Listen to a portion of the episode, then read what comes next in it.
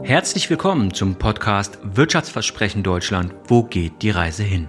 Mein Name ist Sven Goeth und ich freue mich gemeinsam mit dir auf Entdeckungstour zu gehen. Im Spannungsfeld zwischen Vergangenheit und Zukunft wollen wir auf den benötigten Wandel, die relevantesten Trends und Treiber unserer Zeit und auf die wichtigsten Aspekte der digitalen und sozialen Transformation schauen. Können wir Zukunft denken? Moin Oliver, herzlich willkommen. Ich freue mich, dass du da bist. Moin, auch von mir. Vielen Dank, dass du mich eingeladen hast. Damit dich die Zuhörer ein bisschen besser kennenlernen, erzähl uns mal kurz zwei, drei Sachen zu deiner Person.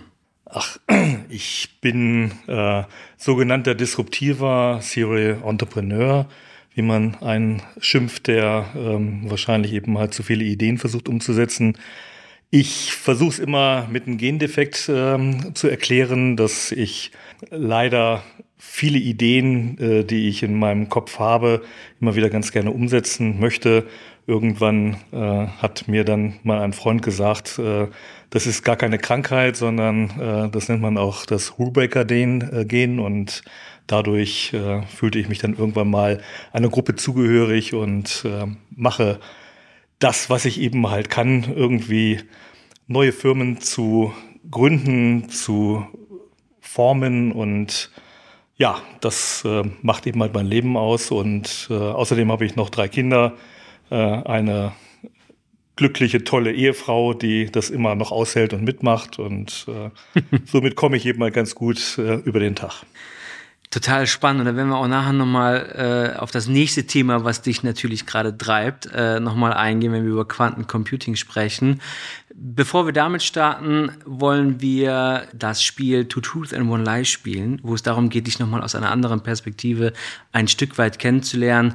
Drei Anekdoten aus deinem Leben, zwei wahr, eine gelogen. Welche hast du uns mitgebracht? Ja, war schwierig für mich, ähm, aber äh, die erste ist, ähm, ich hatte irgendwann mal meinen Namensvetter Oliver Blume, CEO von Volkswagen, getroffen. Und äh, nachdem wir so im Gespräch waren, haben wir dann irgendwann mal gesagt, es wäre vielleicht mal ganz lustig, wenn wir für einen Tag äh, die Jobs tauschen. Er würde mehr im Bereich der, des Quantencomputings äh, sich umschauen und sehen, was dort los ist und äh, vielleicht sogar ja die Chancen für sein Unternehmen ausloten.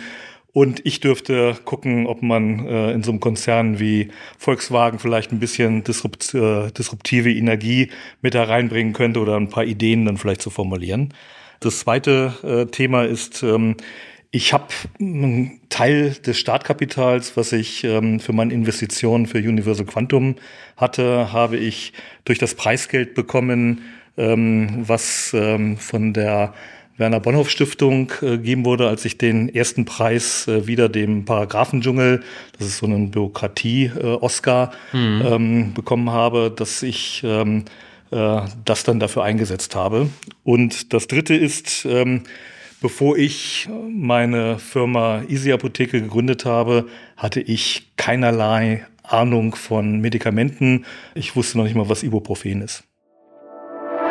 Heute möchte ich euch unseren Podcast-Partner TechBoost vorstellen, das Startup-Programm der Deutschen Telekom.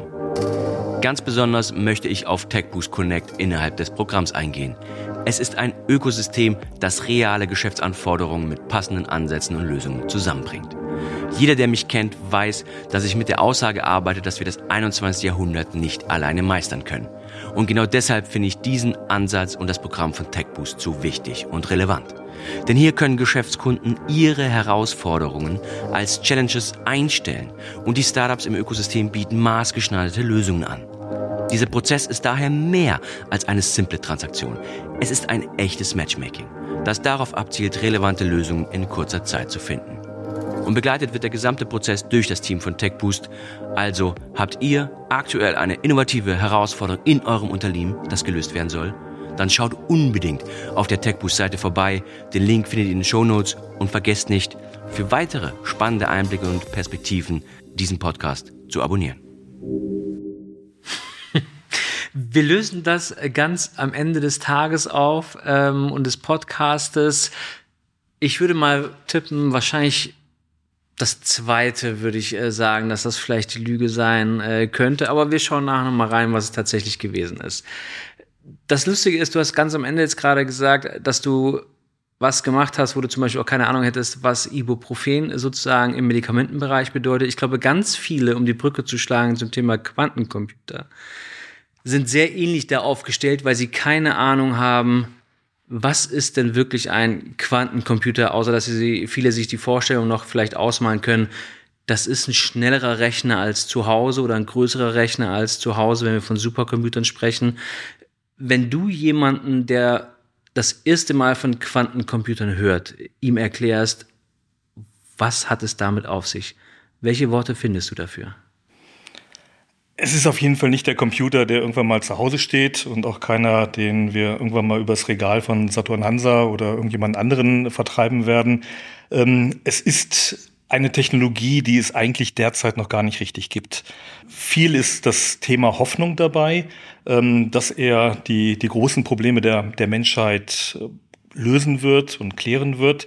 Und ähm, das, was eigentlich immer wieder in den Nachrichten, in, in Zeitungen, in, in Fachzeitschriften eben halt steht, ist, er wird millionenhaft schneller sein und andere Probleme lösen können als die derzeitigen Supercomputer. Und das ist eigentlich diese, diese Message, die das Thema Quantencomputer ausmacht. Und ähm, wenn wir uns den angucken, diesen Quantencomputer, arbeitet er eben halt nach einem anderen Prinzip, nicht mehr binär mit Eins und Nullen, also nicht nach mathematischen Prinzipien, sondern er kann in verschiedenen Zuständen äh, agieren.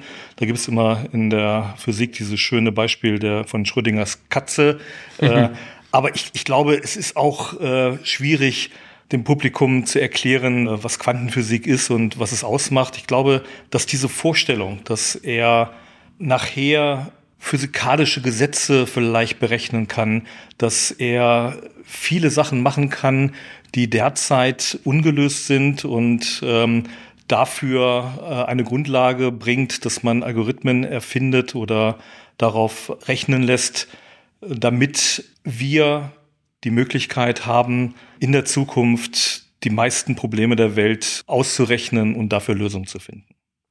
Wenn wir das mal übertragen, und das ist ja oftmals auch ein Thema, auch ein Thema hier äh, im, im Podcast selbst, das Thema, können wir Zukunft denken? Also können wir eigentlich diese Vorstellungskraft, die es auch braucht, um sich eigentlich auszumalen, was können wir mit Quantencomputern in der Zukunft anstellen, lösen? Können wir eigentlich schon wirklich uns mit diesem Potenzial und der Bedeutung von Quantencomputern im Jahr 2030, sage ich es mal, ähm, werden wir damit warm, sprich, erkennen wir das Potenzial, was dahinter ist und agieren wir dementsprechend? Wie, wie nimmst du da gerade die Landschaft wahr? Ne, ich, ich, ich sehe es so, dass wir eigentlich die Chance nicht vertun dürfen. Das heißt, e egal was jetzt in der Forschung eben halt herauskommt, ähm, viele Länder haben schon weit vor Deutschland angefangen, sich mit diesem Thema Quantencomputer zu beschäftigen, es zu fördern, ähm, äh, dort Firmen, äh, Forschungseinrichtungen, Universitäten zu unterstützen. Und ähm, wir in Deutschland sind recht spät äh, auf diesen Zug aufgestiegen. Und egal wie, solange es die Möglichkeit gibt, dass ähm, wir durch, durch Postkrypto, äh, Quantum jegliche Art von Codes knacken können und ähm, diese Technologie anderen Ländern, äh, vielleicht auch Ländern, die wir derzeit auch nicht so mögen und die uns vielleicht nicht so mögen, äh, dann ähm, zugeteilt wird, müssen wir etwas machen. Und ähm, die andere Chance, dass wir, und das ist meine ganz klare Überzeugung, dass wir in der Zukunft die meisten Probleme durch, durch Technik lösen können, diese Chance müssen wir einfach wahrnehmen. Wir müssen eben halt einfach zusehen, dass wir äh, diese Technologien für uns hier aufstellen und dass wir auch die Leute eben halt dafür ausbilden, die da ähm, daran arbeiten. Vielleicht kann ich mal so eine, so eine kleine Story erzählen, wie ich überhaupt zu diesem Thema gekommen bin oder wie ich diese, diese Leidenschaft eben halt für mich äh, super gerne bekommen habe. Ähm, du weißt, äh, ich, ich bin, habe eine Firma mit einem äh, Zukunftsforscher zusammen und äh, dort wurde dann immer einmal im Jahr einen Zukunftskongress veranstaltet und Da wurden immer so um die 400 Leute eingeladen, Wissenschaftler weltweit, äh, CEOs, äh, Firmeninhaber etc. Ich glaube, du warst auch bei diesem äh, Kongress mit dabei. Ich war zugegen, und, stimmt. Dieser Kongress wurde unter dem Thema Quantencomputing ähm, aufgebaut und beworben und ähm, wir hatten dann dort auch alles, was es, was man von Deutschland aus erkennen konnte, eingeladen und für mich war es ganz spannend, als ich rumgelaufen bin. Ich hatte keine Ahnung von Quantencomputing. Ich hatte den Begriff gehört, aber ich wusste wirklich nicht, was dahinter stand. Aber ich wurde von einigen Leuten angesprochen, ähm, die mir gesagt haben, hey, wieso seid ihr in Deutschland eigentlich nicht führend im Bereich der ähm, Quantencomputer? Weil Quantenphysik ist doch mal eure Erfindung gewesen. Mhm. Äh, ihr, ihr habt es doch erfunden in Deutschland, äh, nicht die Schweizer. Und ähm, das hat mich so angetriggert. Ich kann es dir gar nicht sagen, ähm, wieso. Ich hatte mehr als genug mit anderen Sachen zu tun. Und ähm, ich habe für mich dann einfach gesagt, als ich mehr über Quantencomputing erfahren habe, das ist eine Core-Technologie, die müssen wir unbedingt nach Deutschland kriegen. Das ist äh, äh, egal wie, das scheint eine Chance zu sein. Und äh, da wir an Core-Technologien in Deutschland nun nicht mehr äh, reich, sondern eher arm sind äh, oder sogar gar keine mehr haben, dachte ich mir, das wäre vielleicht eine Chance, weil ähm, man hat mir von allen Seiten eben immer gesagt, wir sind im Bereich der universitären Lehre, im Bereich der Physik immer noch führend, wir sind toll.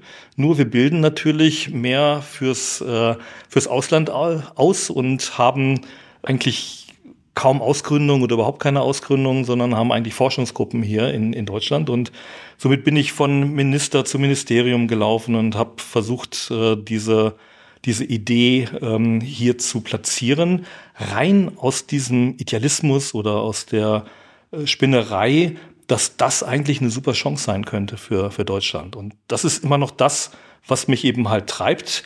Ich glaube, Träumern oder äh, wie es auch so schön heißt, Visionären wie mir, ähm, genügt es einfach so eine gewisse Logik zu sehen, dass äh, bestimmte Bausteine, bestimmte Bestandteile äh, so sind, dass man da etwas draus machen kann. Und ähm, ich habe sehr, sehr viel erfahren von, von vielen verschiedenen Leuten, die immer gesagt haben, nein, ähm, äh, ihr seid in Deutschland schon gut äh, in dem Thema. Hm? Mhm. Nur ihr macht es einfach nicht. Und das ist eigentlich auch so die, die Erklärung, die, die ich für mich auf jeden Fall habe.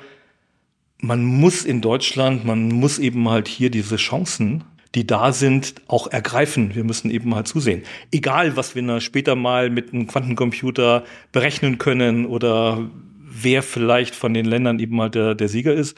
Wenn wir nicht mitmachen, und da gilt äh, noch nicht mal der olympische Gedanke, sondern äh, es ist für mich eine Verpflichtung, dass wir dort unsere Chancen äh, eine Teilnehmerurkunde reicht da tatsächlich nicht aus. Ne? Absolut nicht. Nein. Bevor wir gleich nochmal zum Thema Chancen kommen, ähm, weil du jetzt auch gerade über die, die Entwicklung und auch den Werdegang sozusagen der Vision, wo du das erste Mal davon gehört hast, bis heute gesprochen hast.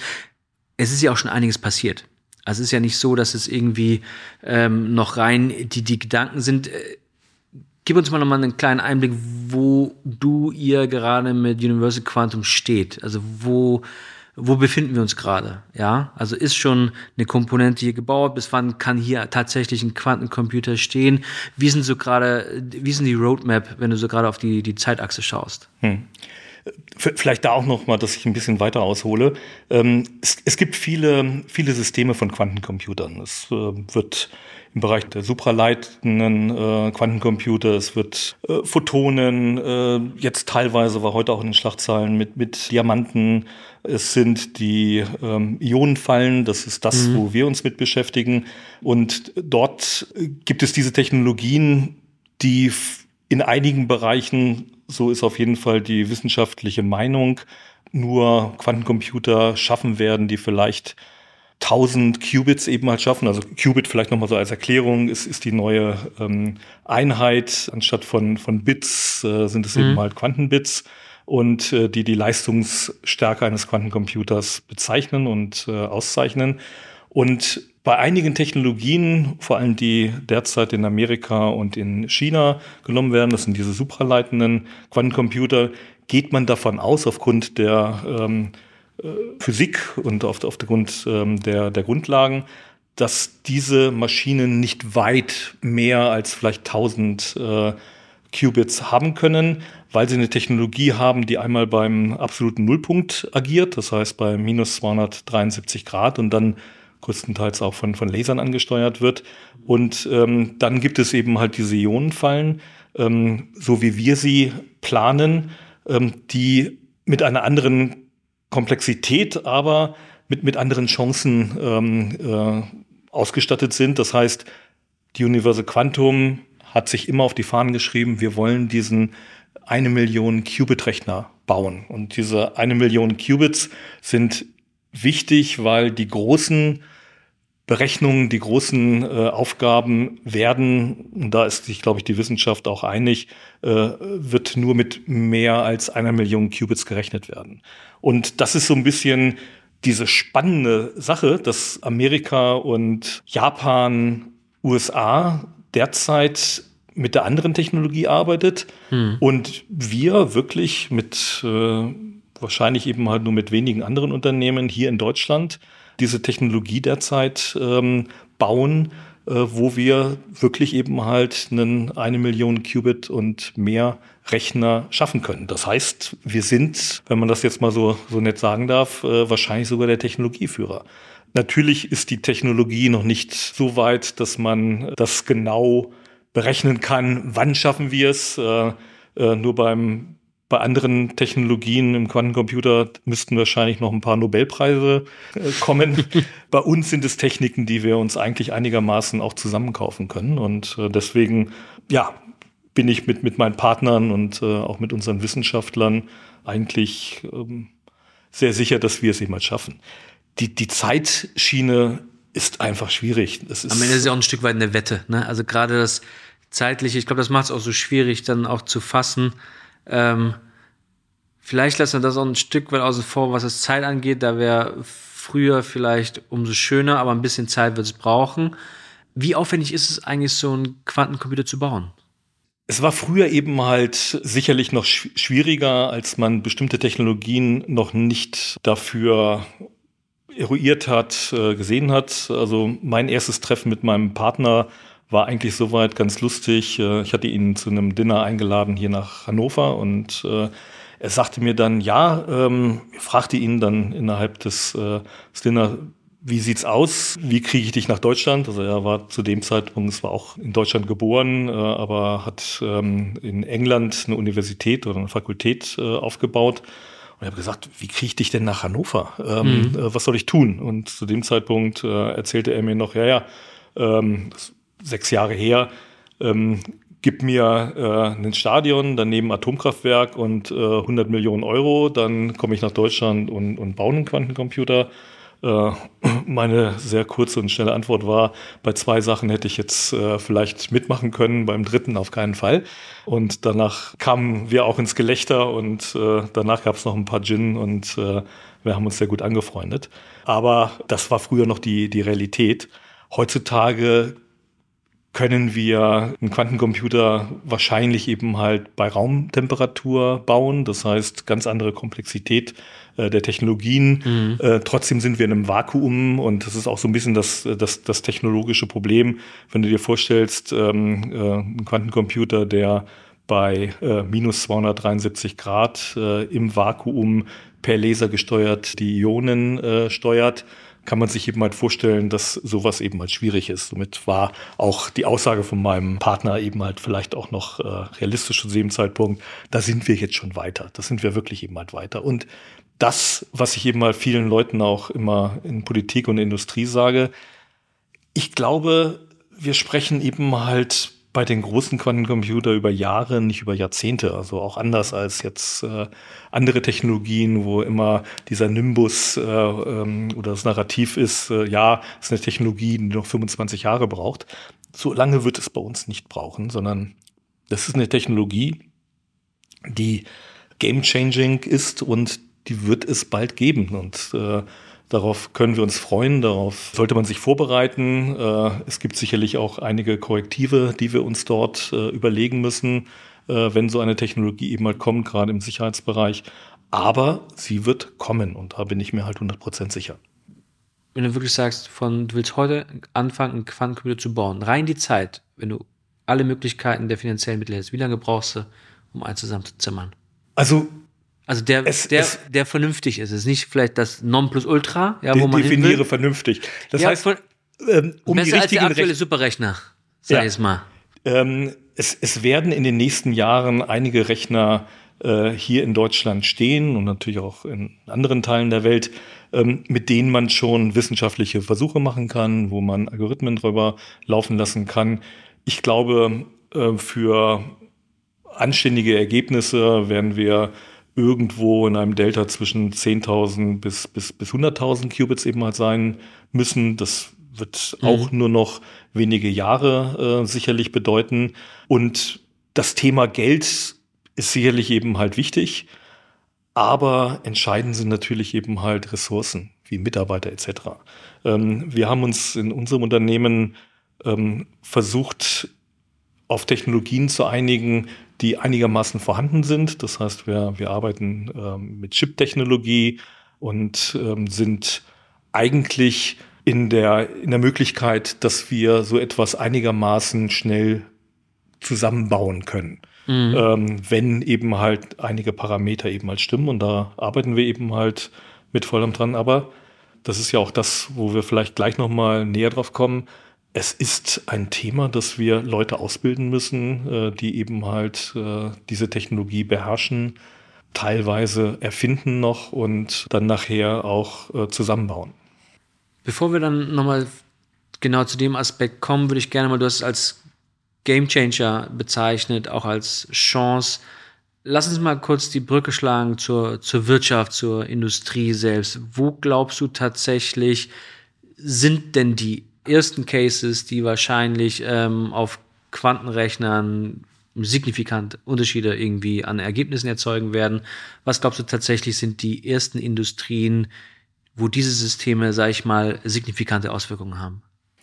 Also es wird verschiedene Quantencomputer geben, die ähm, auch für verschiedene Anwendungszwecke geeignet sind oder besser geeignet sind. Sehr oft, und das ist für mich sehr eingängig, wird darüber gesprochen, dass man logistische Probleme damit lösen kann. Das wird wahrscheinlich auch mit, mit wenigeren Qubits äh, vonstatten gehen. Äh, Also D-Wave- prädiktive Routenberechnung, Genau. also wie sieht Distribution eigentlich aus, sozusagen nach, sehr weit nach vorne gedacht mit allen Eventualitäten etc. Ja, ähm, es gab das Beispiel von D-Wave ähm, mit, mit VW zusammen, den Stau sozusagen in Peking, ähm, den Garaus zu machen und äh, dort immer die Möglichkeit haben zu haben, dass man Taxis zum Beispiel so leitet und zwar so schnell und äh, so ähm, auch fast intuitiv, dass man eben äh, Stau dort größtenteils ausmerzen kann. Und ähm, natürlich, wenn du dir überlegst, dass ein Quantencomputer Wahrscheinlichkeiten ausrechnet, ist es natürlich, ähm, wenn man dann Daten hat, äh, sehr viel einfacher und sehr viel besser eine komplette Logistik, die dann auch einen sofortigen Impact hat, aufzubauen. Und das wird wahrscheinlich eben halt ein Quantencomputer machen. Aber auch, wo ich mir viel vorstellen kann, Batteriezustände zu optimieren, unter Umständen vielleicht sogar auch ähm, in dem Bereich der Medizin, dass man da eben etwas machen kann. Wahrscheinlichkeiten, es werden Industrien wie wahrscheinlich Versicherungen eben halt äh, einen sehr starken Nutzen davon haben. Also da gibt es schon, schon, schon einige Fälle. Das, was bestimmt später kommen wird, ist das Thema Krypto. Das äh, bedeutet also, dass man Codes knacken kann äh, nach diesem äh, den Shor-Algorithmus. Und da wird es eben halt so sein, dass es ein bisschen länger dauert. Aber das ist so wahrscheinlich auch der, der größte äh, Enabler für Quantencomputer, weil natürlich Regierungen daran interessiert sind, ähm, dass sie diese Technologie so schnell wie möglich und äh, so äh, autark wie möglich eben halt dann für sich benutzen können. Du hast es gerade gesagt, das ist vielleicht für die Zuhörer auch nochmal interessant. Es braucht dafür teilweise unterschiedliche Quantencomputer. Ähm, also kann ich mir das so vorstellen, als mal als Laie gesprochen in der Erklärung. Es gibt einen Quantencomputer, beispielsweise wie eine künstliche Intelligenz, die trainiere ich auf Finanzwesen als Beispiel.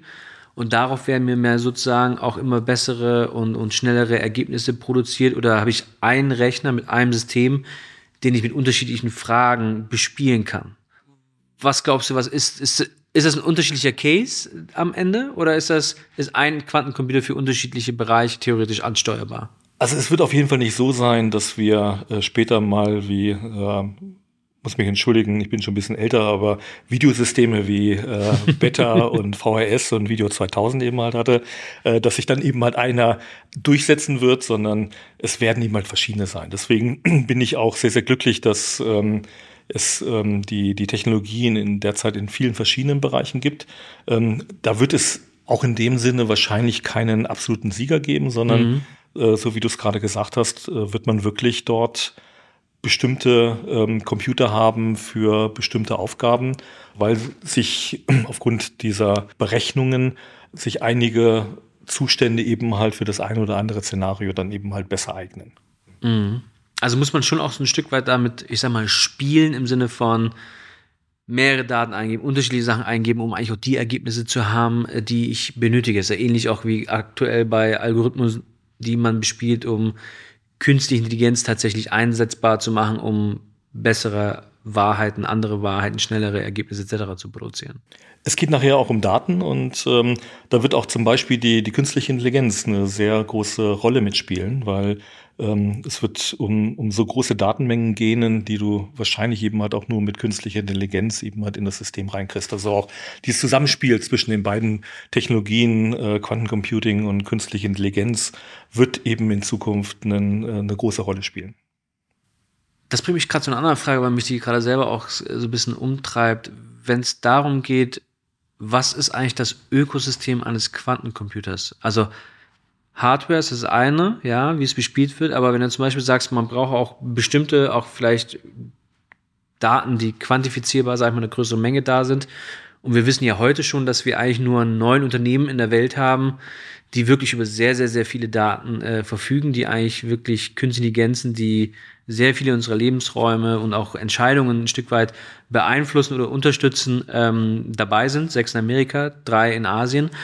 Ist das am Ende auch eine Frage für dich, für euch, mit welchem sozusagen Datenanbieter man am Ende arbeitet. Also geht man mit Amazon, geht man mit Google, geht man mit, keine Ahnung, vielleicht einem IBM, die ja selber auch da in der Entwicklung auch stark dabei sind.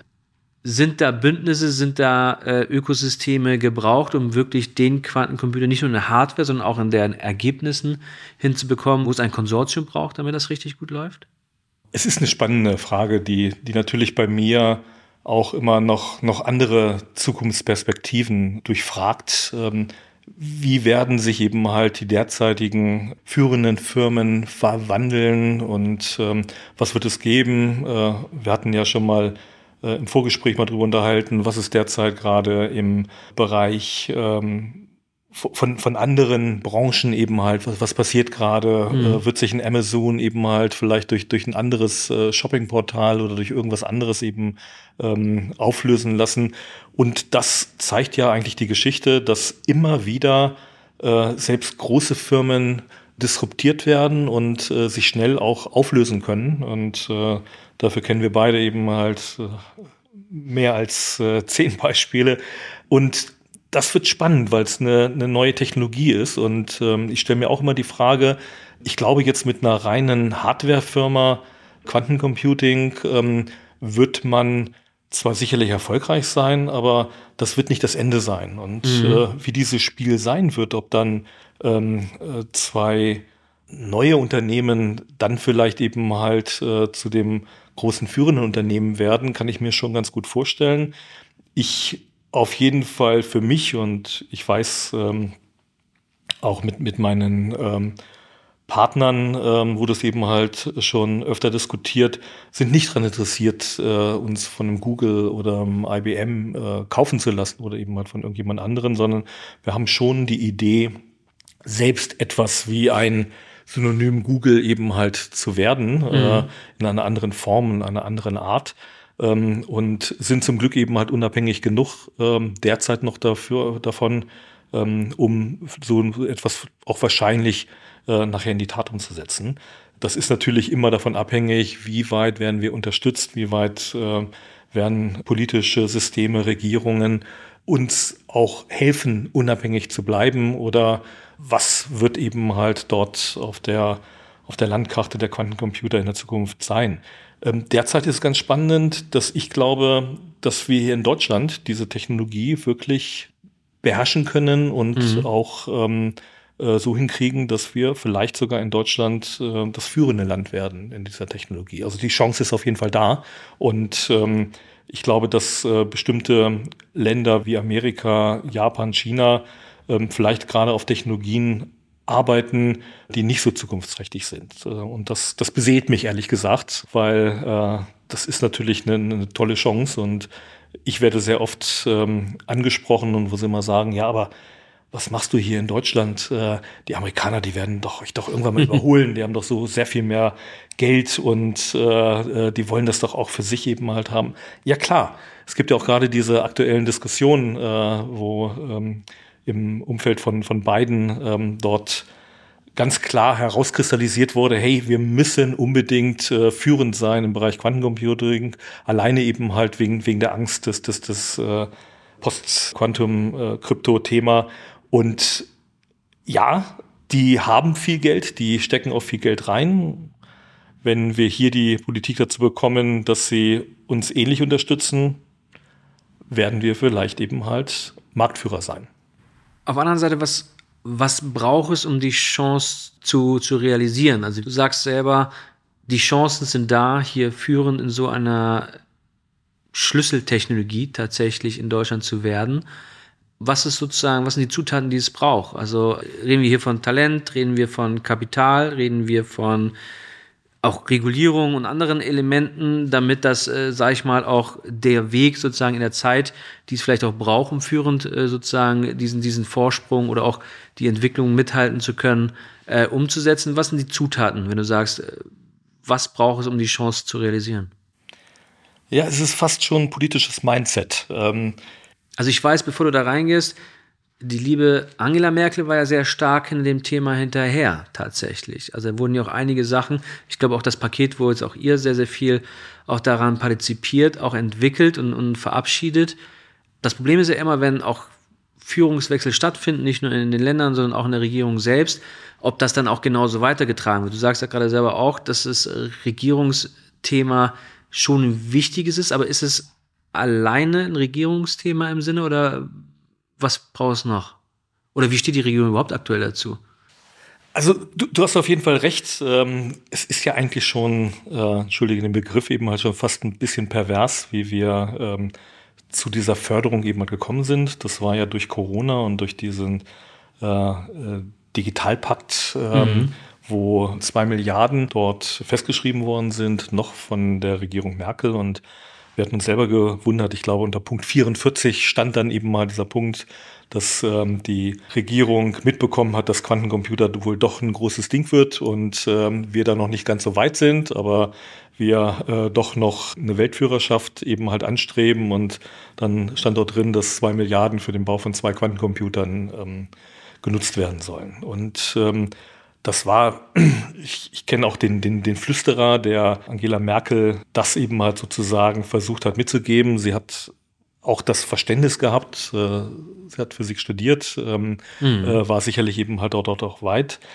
Und ich habe schon so ein bisschen für mich immer die, das Gefühl gehabt, dass die neuen Regierungen ähm, an dem Thema gar nicht so interessiert sind oder äh, zu wenig eben halt vielleicht auch darüber, darüber wissen. Und wir sind leider in, in Deutschland in so einer Form, wo, äh, wo alles, was mit Zukunftsforschung, mit äh, Zukunftstechnologien sind, wird nach meiner Meinung sehr stark vernachlässigt. Ich habe für mich versucht, so eine, so, so eine Story oder so, so, ein, so eine Gedankenwelt eben halt aufzubauen. Woran liegt das? Wir haben in Deutschland doch eigentlich immer mehr diesen diese Idee, dass wir reagieren und nicht agieren. Und ähm, ich habe überhaupt kein Verständnis dafür, dass eine Regierung so etwas wie eine ganz, ganz wichtige Zukunftstechnologie nicht vorantreibt, sogar eben halt fordert. Bei mir kommt es immer so vor, als ob man davon ausgeht, dass Selbstregulierung äh, das schon schafft. Ähm, wir haben uns in Deutschland immer dazu äh, bekannt, wir haben einen tollen Mittelstand, äh, wir haben tolle Universitäten. Also es wird eben halt schon irgendwie funktionieren. Ich habe das jetzt am Wochenende für mich mal in, in, in so eine Geschichte eben halt verpackt, so als ob man irgendwo neu siedeln will und man hat eine tolle große Regentonne und da kommt äh, Wasser vom Himmel und das äh, ist alles ganz, ganz schön. Nur es gibt dann eben halt irgendwelche Personen, die sagen, ja, aber wenn wir jetzt länger hier bleiben wollen, wird uns diese Regentonne eben halt nicht genügen. Ähm, lass uns doch mal einen Brunnen graben, äh, damit wir dann eben halt vielleicht irgendwo die Möglichkeit haben, äh, diese diese Siedlung ähm, besser zu begründen und äh, dass wir eben halt auch langfristig hier bleiben und nicht irgendwann mal wegen Wassermangel wieder wegziehen müssen. Und das ist eben halt das, was ich von einer Regierung, von, von Politik heutzutage eigentlich ähm, fordern würde oder mir auch wünschen würde, dass wir so etwas fordern. Dass es wie in anderen Staaten, zum Beispiel eben halt in China, Abteilungen gibt, äh, irgendwelche Intelligenz, die eben halt sagt, komm, lass uns mal ein paar Ziele eben halt auf, äh, aufzeichnen. Das müssen wir haben. Das ist wichtig äh, für unseren Staat, damit wir eben halt weiter überleben können. Und äh, hier in Deutschland ist es so, äh, unsere Regentonne ist irgendwann mal aufgebraucht, weil ähm, äh, da, da kommt nicht mehr viel Regen jetzt gerade. Und äh, wir müssen eben mal zusehen, dass wir uns eben halt andere Quellen schaffen und dass wir es eben halt irgendwo hinkriegen, dass wir die Chancen, die 100 Millionenfach hier in, in Deutschland sind, eben halt auch wirklich so greifen, dass wir den Anspruch, den wir immer hatten, in, in vielen Branchen ähm, Weltführerschaft zu haben, dass wir das beibehalten und dass wir jetzt eben halt nicht nur sozusagen auf Kredit eben halt leben äh, mit den Technologien, mit mhm. den Industrien und mit der Wirtschaft, die wir haben, sondern wir müssen ganz einfach neue Felder bestellen. Hm? Und dafür brauchen wir eben halt Wasser und ein Teil von diesem Wasser eben halt äh, kann Deep Tech sein oder, oder wird Deep Tech sein. Sollte wahrscheinlich sogar im Zuge von auch den anderen Facetten, die wir in der Welt haben. Aber du hast, glaube ich, so ein bisschen gerade auch die perfekte Suppe beschrieben, würde ich mal sagen, weil das eine ist natürlich vielleicht das Durchhaltevermögen, die strategische Weitsicht, aber auch vielleicht die Kompetenz, Sachen zu verstehen oder als wichtig zu erachten, so wie wir es in Asien teilweise sehen, so Fünfjahresplan-Aktivitäten und das auch dann tatsächlich durchzuhalten und durchzuziehen. Das andere Amerika mit dem privaten Kapital und auch der Risikoaffinität da reinzugehen. Und das dritte ist natürlich unsere Kompetenz, das Handwerkszeug, tatsächlich die, die richtigen Leute, die die Komponenten zusammenzubringen, um dann am Ende eigentlich etwas zu haben, was einmalig in der Welt ist. Im besten Fall würden die drei Komponenten äh, im eigenen Hause sitzen, was, glaube ich, auch, ne, auch möglich ist. Ähm, was mich dann zu der nächsten Frage aber bringt, Ambition versus Ressource. Also das ist, man kann ja das alles umsetzen wollen, aber inwieweit ist tatsächlich die, die A, die Ressource Kapital da, um das durchzuhalten? Das ist ja das, was ich momentan ganz oft sehe. Es ist ja nicht so, dass wir nicht daran interessiert sind oder teilweise sogar nicht mal, nicht mal sehen, was wir damit machen können, sondern dieses Durchhaltevermögen, mal ein, zwei, drei, vier Jahre in etwas zu investieren, etwas aufzubauen, was nachhaltig sozusagen wirklich wichtig für uns ist weil wir einfach an das nächste Quartal sozusagen so stark gebunden sind, um zu sagen, okay, was ist eigentlich, ne? Ende äh, Q3, Ende Q4 sozusagen passiert. Und wenn da nichts passiert, dann wird sehr, sehr schnell die Reißleine gezogen. Also in vielen Technologien, wo, sagen wir mal, die Burnrate tatsächlich noch hoch ist. Mangelt uns an Personal, an Fachpersonal in diesem Bereich? Ähm, müsste das aus dem Ausland kommen oder sind wir da ganz gut aufgestellt? Mangelt es uns an Kapital, also auch privatem Kapital oder staatlichem Kapital? Oder tatsächlich ähm, auch an der, an der Vorstellungskraft, damit es ein Stückchen weitergeht. Wo, was ist die Schraube, die jetzt, sage ich mal, kurzfristig für dich eigentlich am, äh, am prägnantesten ist? Vielen Dank, lieber Sven, für die vielen Fragen, die du eben halt in eine formuliert hast. ich ich fange jetzt erstmal an mit ähm, Personal.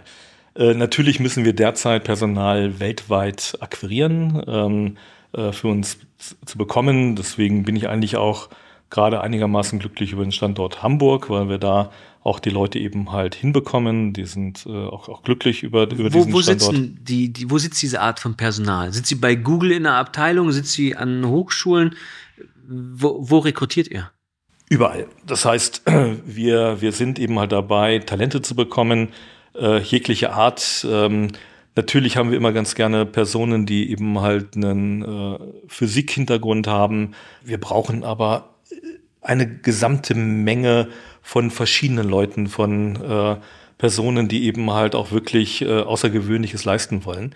Das derzeit wahrscheinlich äh, wichtigste ist, diejenigen, die später mal die Algorithmen auf unseren Quantencomputern äh, schreiben, die gibt's noch nicht. Äh, mhm. Die sind äh, noch nicht erfunden, die äh, müssen noch ausgebildet werden. Einer meiner ganz, ganz starken ähm, Pains und aber auch, äh, wo ich mich persönlich drum kümmern will, außerhalb meiner ähm, Geschäftsführerrolle äh, bei, bei Universal Quantum, ist, dafür die Politik zu begeistern. Wir, wir müssen Universitäten aufbauen, Hochschulen aufbauen, wir müssen eine Startup-Szene ähm, gründen, wir müssen dieses gesamte Infrastrukturpaket eben halt dafür bauen. Wir haben nachher die Chance, ähnlich wie in Silicon Valley, ähm, nachher dann eben halt auch so ein, äh, eine Umgebung eben halt dann geschaffen zu haben. Und ähm, bitte denkt daran, das Silicon mhm. Valley ist sicherlich ein Motor für, für Amerika. Das könnte genauso ein Motor sein für, für die Bundesrepublik. Aber bis dahin brauchen wir eben halt natürlich Kapital. Also äh, einen Quantencomputer zu bauen, äh, sprachst von, von der Burnrate, äh, wir werden noch viele Jahre eine tolle Burnrate haben, die wir entweder mit Kapital von VCs, von, von anderen äh, Quellen bekommen, sicherlich nicht von Bankkrediten, was ohnehin mhm. in Deutschland, glaube ich, ein bisschen schwieriger wäre. Und da sehe ich eben halt die Rolle der Politik, ähm, dass man solche Technologien auf jeden Fall, bis solche äh, Maschinen nachher vorhanden sind und äh, sie dann eben halt auch wirtschaftliche Ergebnisse produzieren können, dass so etwas eben halt passiert. Das wäre auch toll, weil wir bräuchten bis dahin dann nicht uns nach irgendwelchen Finanzquellen eben halt umzugucken. Hm? Also es gibt einige Firmen, die jetzt dann schon äh, IPO ähm, angestrebt haben oder auch, auch andere Fördermöglichkeiten.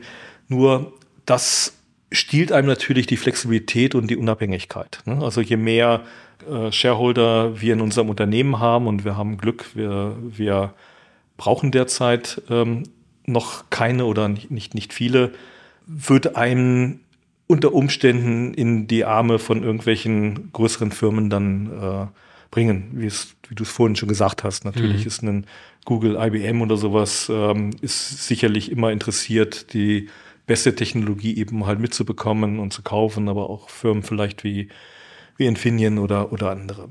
Und da hoffe ich, dass die Politik so viel Weitsicht hat, dass sie eben halt das erkennt und ähm, diese in Anführungsstrichen unabhängigen ähm, Quantencomputerhersteller unterstützt. Äh, auch andere Länder haben sehr, sehr schöne Töchter. Das heißt, äh, mhm. du kannst dir gar nicht vorstellen, wie du als Quantencomputer-Firma ähm, weltweit äh, profiert wirst. Äh, natürlich sind wir überall eben halt gefragt. Sicherlich werden wir auch vor allem in Europa ähm, auch äh, gucken, ob andere Länder eben halt mit uns arbeiten. Aber ich bin hier in Deutschland eben halt äh, dafür aufgestanden, ähm, das Thema eben halt hier stark zu entwickeln. Und ich glaube, von hier aus könnten wir sehr viel eben halt in Europa machen. Und ähm, ich weiß, dass natürlich eben halt viele andere Länder sehr daran interessiert sind, eben halt eine Technologie von wie uns zu bekommen. Und deswegen war das, was Frau Merkel früher initiiert hatte, mit diesen zwei Milliarden, ein super Ding. Und äh, ich glaube, ich verrate keine großen Geheimnisse, wenn ich sage, da waren Staaten wie England und Amerika waren da baff und äh, neidisch und haben sich sicherlich eben halt dort gesagt, wieso jetzt Deutschland? Äh, was soll das? Ähm, das hätten wir eben halt genauso machen können. Und wir haben hier ein paar Perlen oder Diamanten, die sich hier gerade eben halt aufstellen, äh, Wettbewerber von uns, mit denen wir uns auch sehr, sehr gut verstehen und äh, wie gesagt, ich kann es immer nur wiederholen.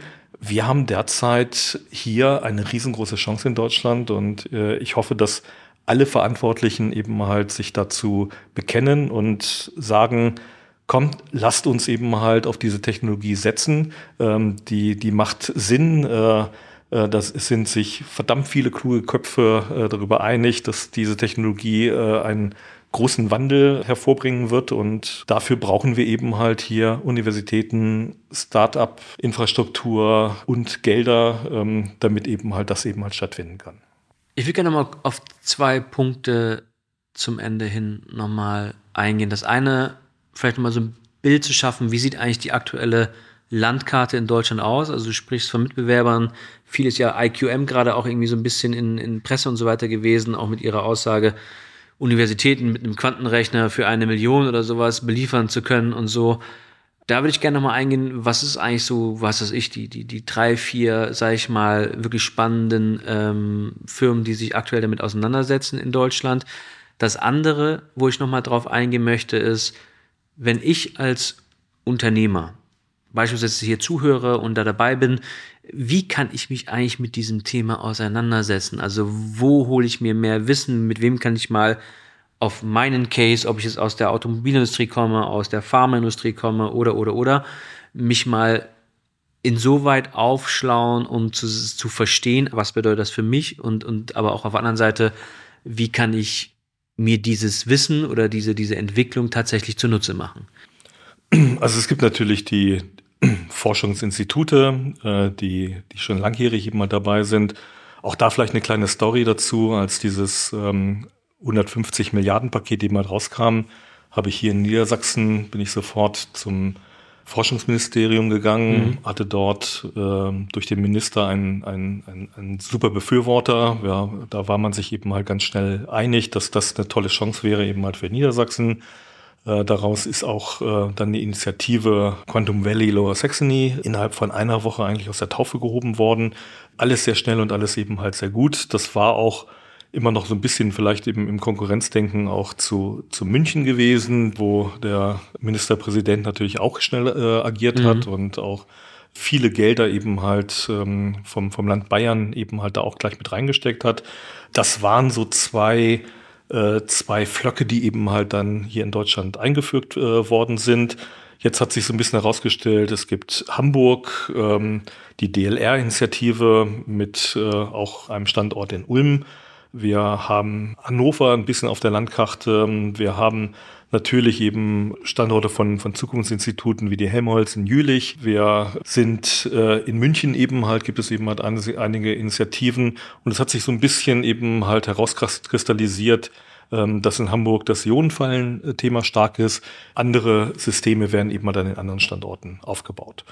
Das ist auch vernünftig. Ähm, die Zukunft wird zeigen, ob es sich dann eben halt wirklich ein paar Zentren rauskristallisieren oder ob es vielleicht auch irgendwie so eine Masse wird oder es vielleicht dann auch irgendwann mal nach Berlin eben halt überschwappt. Äh, mhm.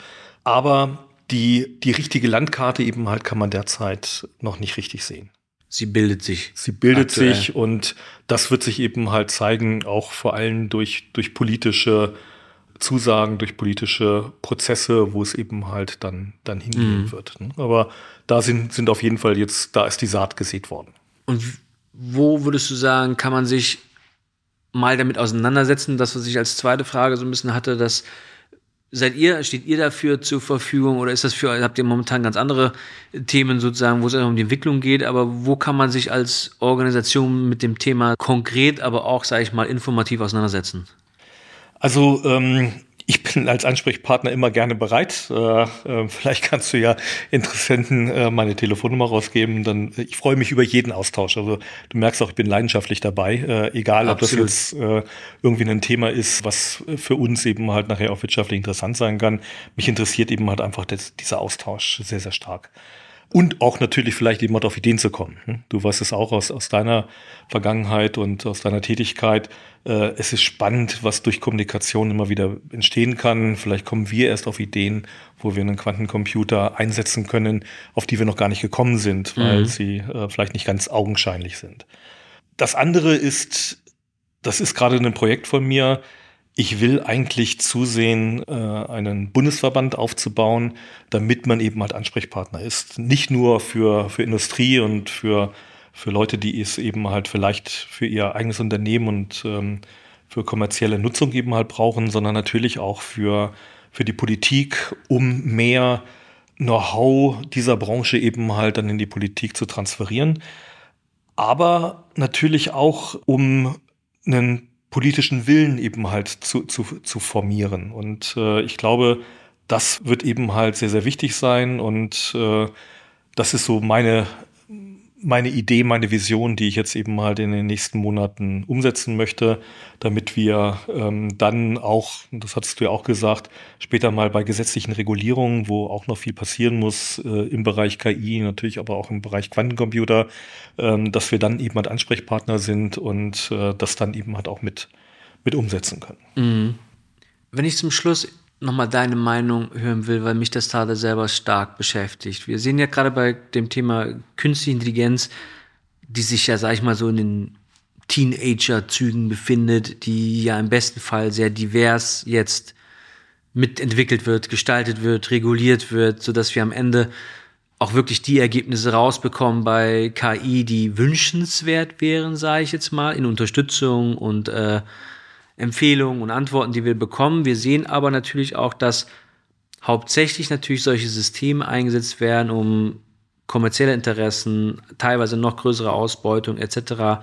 umzusetzen. Wenn ich jetzt zum Beispiel sowas höre wie Quantencomputer und eigentlich KI in bestimmte Weise trainiert, eingesetzt in einem Quantencomputer, der noch schneller ist, der eigentlich ist es hört sich so für mich an wie so eine Endzeitwaffe, wo ich dann sagen kann, der, der den Zugang hat der weiß, wie sich Lieferrouten super einfach äh, ausrechnen lassen, Effizienzen steigen lassen können, Personalfragen und so weiter und so fort, was man damit lösen kann. Am Ende ist ja ein Maß der Dinge. Glaubst du am Ende, dass es auch eine Chance gibt, eine Chance gibt, dass es auch für solche Themen tatsächlich eingesetzt wird, weil es ist ja kein günstiges Unterfangen. Also die ersten, die höchstwahrscheinlich damit testen werden, die die Themen da machen werden, sind ja die, die entweder sehr viel Geld haben, kommerziell getrieben sein oder am Ende des Tages, sage ich mal, von Regierungen unterstützt werden, die das verstanden haben, das einsetzen und sozusagen das aufbauen, wo ich eine große Chance sehe, dass Europa, sozusagen die EU selber im besten Fall ein Interesse daran hat, dass mit unseren Wertesystemen sozusagen Künstliche Intelligenz akzeleriert durch Quantencomputer für eine breite Masse und auch sozusagen ähm, für die für nicht nur kommerzielle Zwecke einzusetzen wenn du das gerade siehst, Quantencomputer und auch das Interesse dahinter und die Nachfragen, an, die an dich gerichtet werden, auch, ist es mehr kommerziell gesehen, weil natürlich dadurch sich Dinge schneller, besser umsetzen lassen können? Oder merkst du auch, dass Themen dabei sind, die, die größer sind als rein Wirtschaft und Industrie und Kommerzialisierung? Wird das mitgedacht?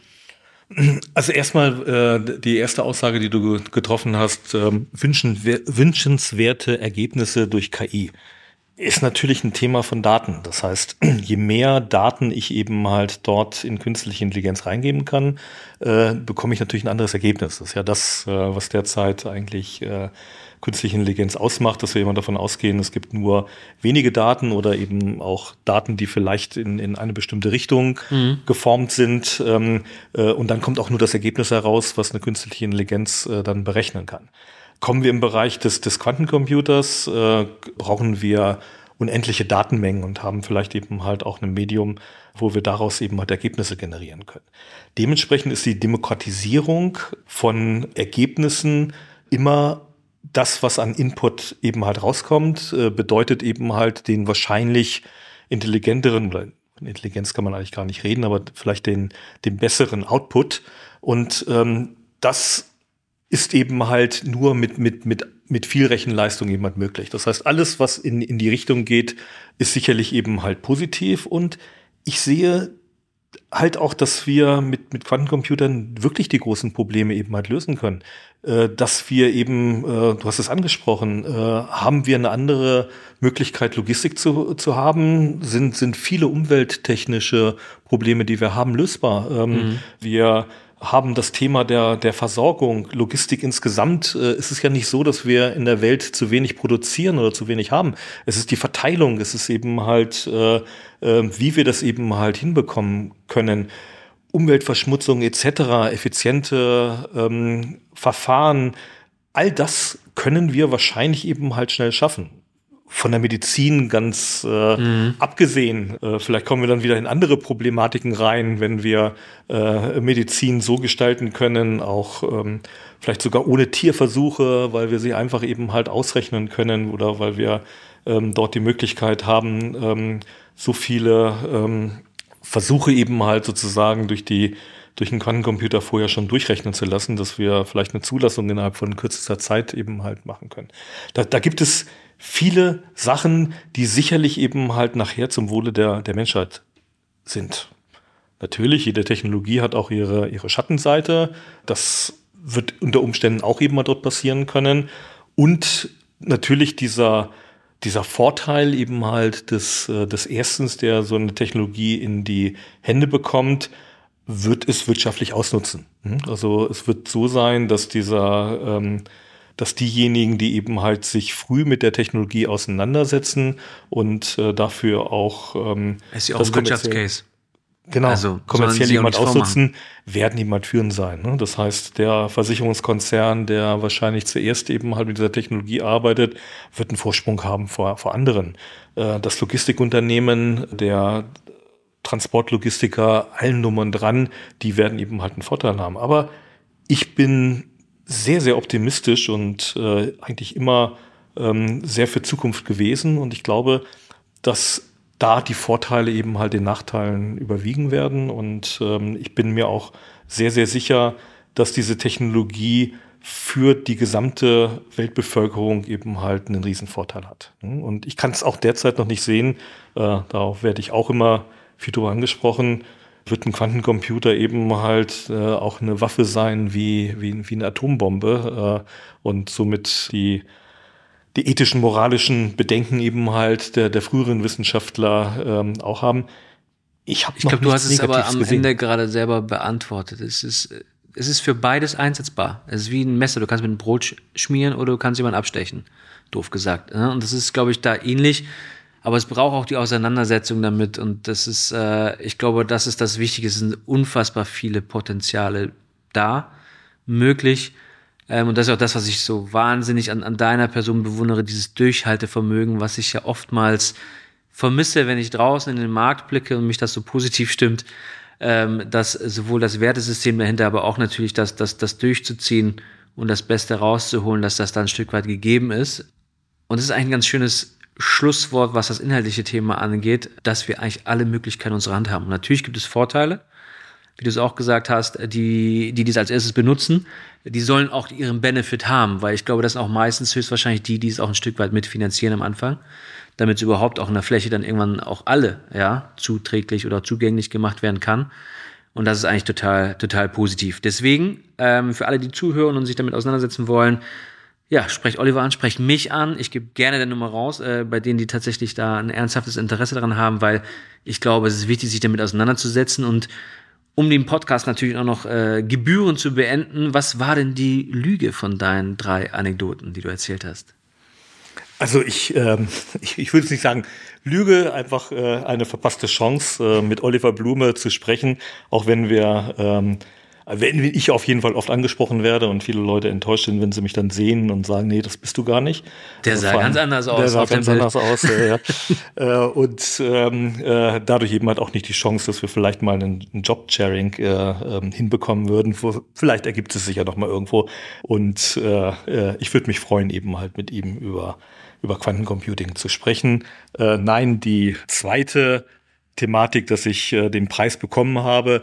Äh, du selber warst mal bei einer, bei einer Autofahrt dabei, wo ich äh, äh, Schwierigkeiten hatte bei einer anderen disruptiven Idee und mir gerade die Behörde äh, mir versagt hat, äh, eine Baugenehmigung zu bekommen für mein Konzept Boxhotel. Und äh, daraufhin habe ich dann irgendwann den, den Preis bekommen von der Werner Bonhoff Stiftung, äh, wieder des Paragraphendschungels. Und äh, das Preisgeld äh, ist zu 100 Prozent eben halt in meine Anteile für Universal Quantum gegangen. Und das habe ich auch dort gesagt, dass ich das dafür nutzen werde.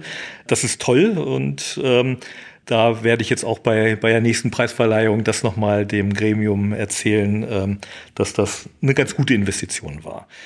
Und leider, ich muss zugeben, äh, wie bei vielen disruptiven Ideen und Firmen, die ich irgendwo gegründet habe, ich gehe oft in Märkte rein, wo ich wirklich keine Ahnung von habe. Das ist vielleicht auch diese Naivität, die einen dazu bringt. Die es auch, glaube ich, braucht, ein Stück weit, um Absolut. wirklich diese Veränderung, die auch der Markt, der transformierte Markt erfahren wird, auch benötigt. Äh, ja. Ich glaube, sonst kann man das, ist ja super oft äh, der, der, der Fall. Und ich glaube, dieses, dieses Gehen, was du vorhin äh, gesagt hast, ich glaube, das ist äh, sehr zuträglich. Ja, und es bringt einen davor, äh, Aufgaben anzunehmen, die man vielleicht gar nicht so richtig durchblicken kann. Und äh, ich, ich glaube, es ist manchmal ganz gut, ähnlich wie frisches Blut eben halt auch für die Weiterentwicklung oder Fortpflanzung eben halt wichtig ist, ähm, dass dann eben halt Leute auch mit wenig Fachwissen, aber vielleicht mit einer Vision in so einen Markt rein spazieren und ihn dann vielleicht auch verändern.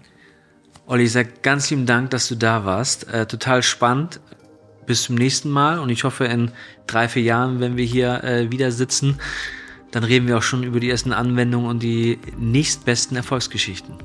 Werden wir tun. Vielen Dank für das Gespräch. Danke dir, Sven. Danke fürs Zuhören. Bei Fragen oder Anmerkungen stehe ich dir gerne über meine Social-Media-Kanäle zur Seite. Bis zum nächsten Mal und ich freue mich gemeinsam mit dir Zukunft zu gestalten. Und gestaltet wird dieser Podcast in Kooperation mit PwC Deutschland und TechBoost, dem Startup-Programm der Deutschen Telekom.